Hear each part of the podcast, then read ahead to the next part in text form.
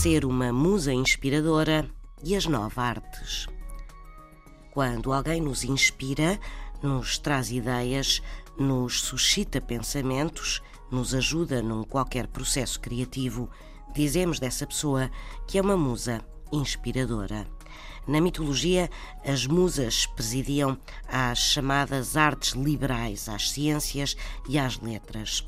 Em número de nove, eram elas Calíope, musa da poesia épica, Clio, musa da história, Polímnia, do canto e da pantomina, Érato, da poesia lírica, Euterpe, da flauta e música, Melpomene, da tragédia, Tália, da comédia, Persicor, da dança e, finalmente, Urânia, musa da astronomia.